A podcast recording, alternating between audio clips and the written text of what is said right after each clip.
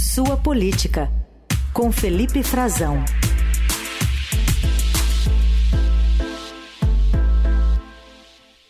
Tudo bem, Frazão? Bom dia. Olá, Olá, Carol. Tudo bem? Bom dia para você, bom dia para o Heisen, para os nossos ouvintes. Tudo ótimo. Já em bom solo dia. brasileiro, certo?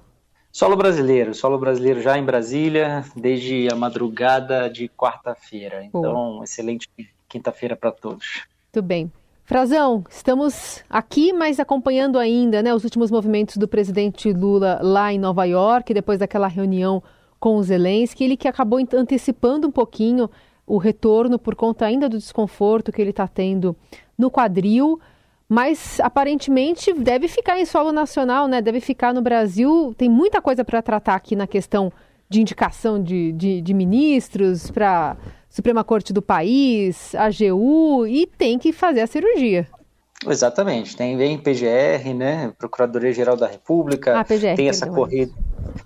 Não, você tá, não está errada não, viu, Carol? Trocou a sigla aí, mas essas indicações envolvem o ministro da AGU, o ministro Jorge Messias, tem uma Pode corrida sair de lá, né? Uma, é verdade. É, uma disputa aí de fundo do governo, se vai o Messias, quem é que vai para o Supremo, há uma, uma onda, vamos dizer assim, de Flávio Dino, né, mais favorável ao Flávio Dino, ministro da Justiça, então abriria a vaga na Justiça, mas tem gente que prefere o Messias, é, outras alas, outra disputa de bastidor, alas do governo, e isso aí está na, na pauta, né? Acho que tem, o Supremo está julgando um marco temporal também, é algo relevante, importante, influencia diretamente na relação com o Congresso. Brasília está tá bastante agitada, a cúpula do Congresso estava lá com o Lula em Nova York, né? estava o Arthur Lira e o, e o, Rodrigo Pacheco, e o presidente volta para o Brasil justamente para um período de não de descanso, né? Porque não tem como parar o trabalho nesse momento e, sobretudo, nesse cenário de tensão, mas vai dar um tempo de viagens internacionais, sim, porque, aliás, como eu estava para contar para vocês na nossa última conexão que acabou falhando por razões técnicas lá da Índia, ele está sofrendo com muitas dores, eh, tá, tá, essas viagens estão tomando é, muitos cuidados, eh, até os passos do presidente estão tendo que ser contados para onde ele vai, e as reuniões são realizadas preferencialmente no hotel onde o presidente se hospeda, para que evite deslocamento ao máximo. Então, isso tudo, é, por causa das dores, ele tem uma, uma artrose no quadril e vai colocar uma uma prótese na, na cabeça do fêmur, justamente onde encaixa no quadril, para evitar o desgaste ali e as dores. Procedimento está pré-agendado para o dia 29 de setembro, agora no fim do mês, então ele só voltaria a viajar em novembro. É, uhum. Mas ainda cumpriu uma agenda importante aí no, ontem com duas reuniões, mais do que duas reuniões, mas duas de peso, né? Vamos falar dessa aqui com os Zelensky, estão, porque estava sendo muito esperada. Lula disse que foi a reunião que deveria, precisava acontecer. E lá na saída do hotel, em Nova York, o presidente disse a jornalistas que ouviu uh, o que o Zelensky tinha a dizer e que defendeu a necessidade de construir a paz. Vamos ouvir o que ele falou.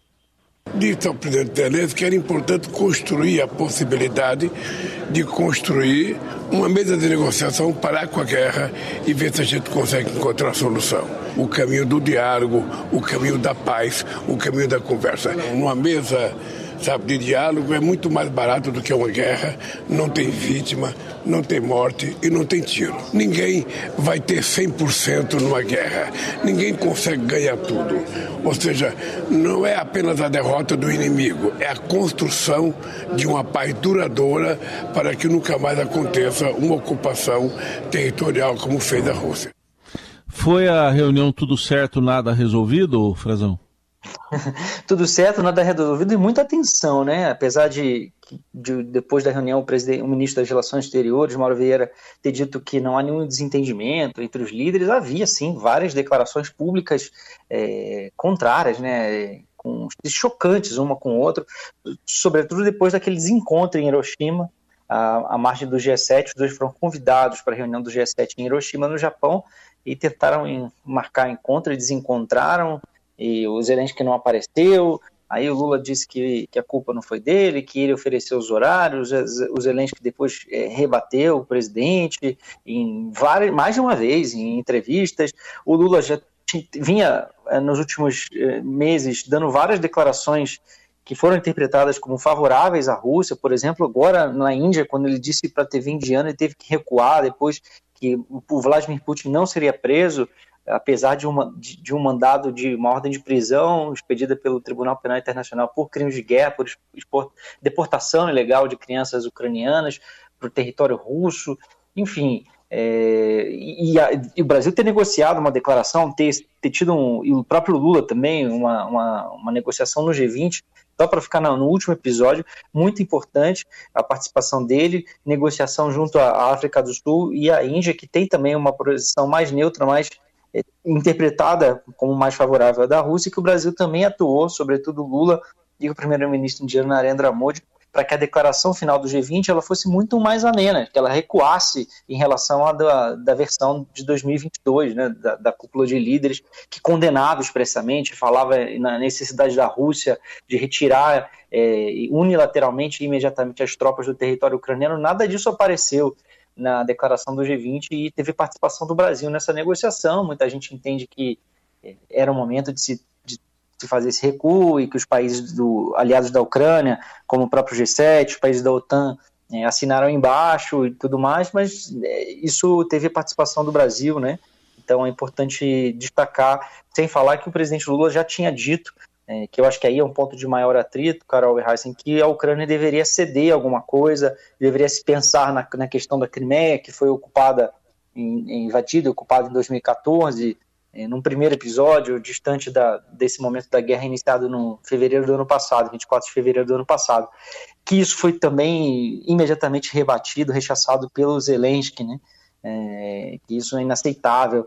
E o Zelensky é, deu essa declaração, aliás, é, de que houve uma, uma conversa construtiva, uma, um diálogo franco, e mas um diálogo que as próprias imagens divulgadas, né, o que foi divulgado, mostra que há uma tensão no ar ali. Mostram, é, não tem sorrisos, né, não tem abraços, sorrisos, muito diferente, por exemplo, do que foi a reunião pré, prévia do Zelensky com o presidente do Chile, Gabriel Boric, é, em que ele agradeceu Boric pela sua ativa condenação da invasão ucraniana, é, foi muito mais efusiva a, a, relação entre os dois.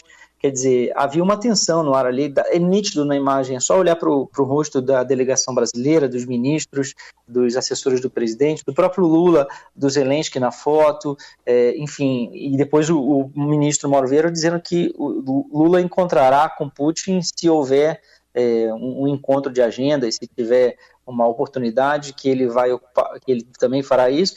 De, de concreto, decidiram que vão é, continuar, o Brasil vai continuar a enviar o, o Celso Amorim, o ex-chanceler, é, para esses diálogos promovidos pela Ucrânia, com alguns países que eles convidam de tempos em tempos para fazer as suas propostas de paz. A Ucrânia tem uma, uma, uma posição definida, que eles chamam de Fórmula de Paz da Ucrânia, mas que o Brasil mesmo, no BRICS, por exemplo, na última reunião do BRICS em, em agosto, o Lula já disse que o Brasil não contempla, não aceita é, essas, essas fórmulas unilaterais da paz, né? E isso não vai adiante, é um pouco do que ele disse agora, que ninguém vai ter 100%. Né, que é possível que, os, que é preciso que os dois, tanto o, o Zelensky, a Ucrânia, contra o Putin e a Rússia, cada um ceda um pouco na sua posição para que haja um diálogo e eles consigam encontrar a paz.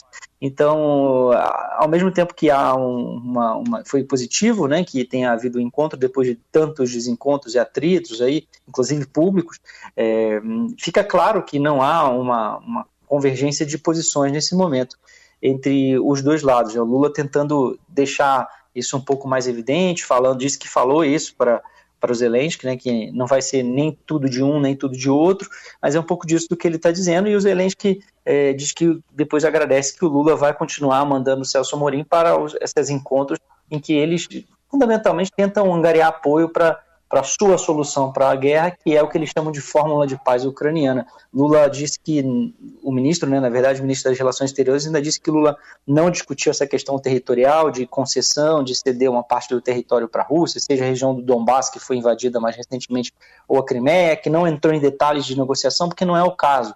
E o Brasil estava apenas se colocando como uhum. à disposição para para fazer uma negociação, Carol e Heisen, para participar, se for do interesse ucraniano.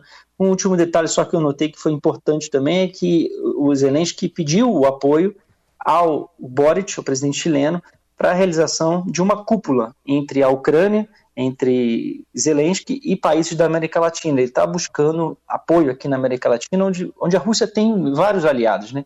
E, e, isso, ao que tudo indica, pelo que a gente tem de informação agora, não foi discutido com o Brasil. Né, sendo que o Brasil é o país diplomaticamente e economicamente mais relevante da América Latina. Então é de se notar que isso, é, se de fato não, não foi mesmo discutido, é o que eu tenho de informação é de que não foi, e também não foi mencionado por nenhuma autoridade até agora, não consta de que tenha sido é, discutido com Lula a realização dessa cúpula, como o Zelensky mesmo já tinha proposto, já tinha pedido antes. Então, quer dizer, ele enxergou no Boric um interlocutor para levar adiante o seu, os seus objetivos aqui na região e não no Lula. Muito bem. Frazão, obrigada por hoje. A gente volta a se falar na semana que vem. Tá bom, combinado. Um abraço para vocês. Tchau, tchau. Uma excelente quinta.